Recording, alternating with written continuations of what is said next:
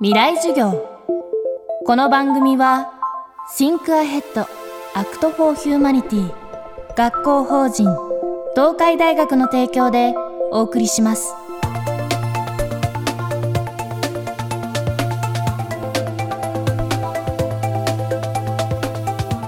今週は社会学者で詩人の水下桐生さんを講師に迎えコロナ禍は社会をどう変えたのかというテーマでお送りしています。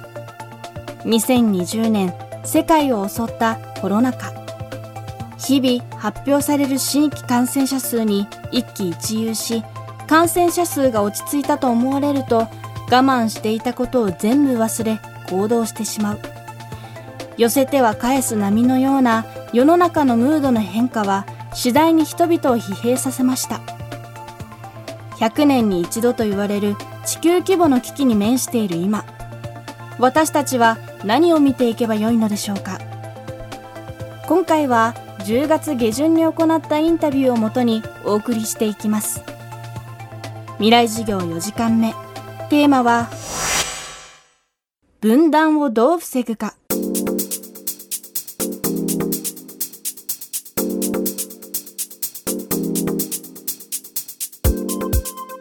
誰もが願っているのは多分この感染症が収束すること、落ち着くことでしょうね。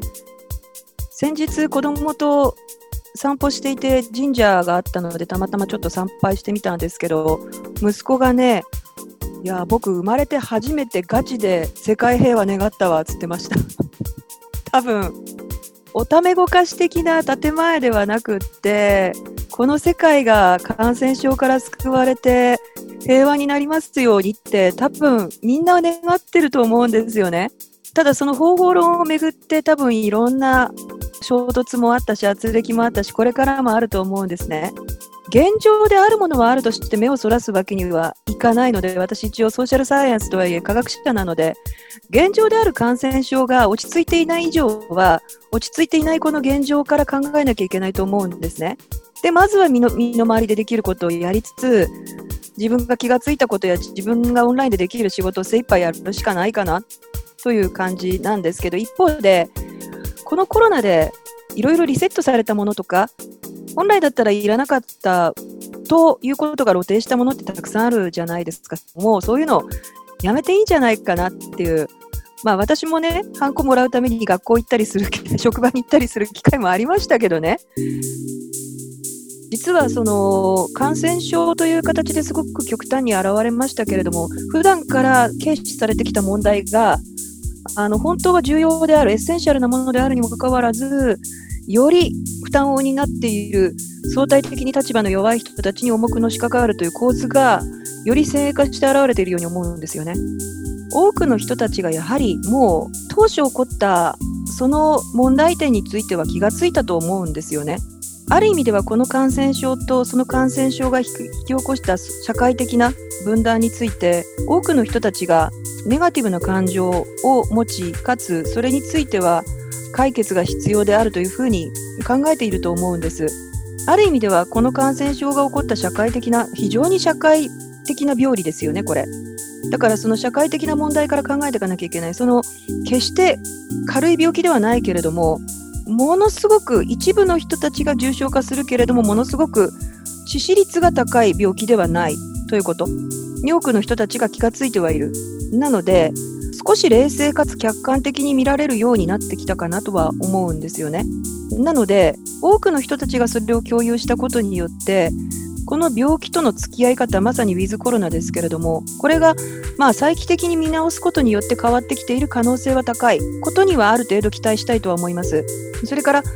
自粛警察の問題とかって GoTo キャンペーンなどでちょっと流されてしまいましたけれども自粛自粛でガチガチに縛られているのも問題ですけれども GoTo キャンペーンだという形で明るく浮かれていすぎるのも問題。こういった社会について政府やメディアが振りまいてくるその空気感が変わっても病気の実相は変わらないので それは冷静に見るということが必要で私はだからいろんなところで言っているのは時代の気分が明るかろうが暗かろうが病気は病気として厳然としてある。ただしそれはそれほどまあ恐れすぎるほどのものではない。もちろん正しく恐れる必要はあるんですけど。なので誰もが冷静に付き合っていくという覚悟がすごく求められる。でもその覚悟を他人に強制するっていうことは誰にもできないですよね。それをやっぱりこの国すごくある意味では統治する側楽だと思うのは法規制をしなくっても忖度して周りの人たちがやってくれてしまっているということ。これは大きな問題です。だからそれが何で起きるのかということ。自粛がまた多くなると叫ばれたりとかまた地方で県外ナンバー狩りみたいなことが起こったりとかもうそれって4月の時点でみんな懲りたでしょっていうことを繰り返し言っていくしかないのかなと思いますしじゃあ懲りたんだったらどうすればいいのか。これも繰り返しいろんなところで言ってるんですけれども敵視すべきはウイルスであって人ではないのでなのにそれに伴ってかかった人たちへの差別医療関係者への差別みたいな愚かしいことが起こってしまう。これはやっぱり人々のある意味では感情や時間の無駄遣いですよね。感情や時間というのはそれ相応にただではないというかコストがかかるものなので 明るすぎる気分感情にも暗すぎる感情にも引きずられないようにするためには冷静に情報を見据えて判断していくという必要があるのかなとは思います。未来授業。今週の講師は社会学者で詩人の水下桐生さん。今日のテーマは分断をどう防ぐかでした。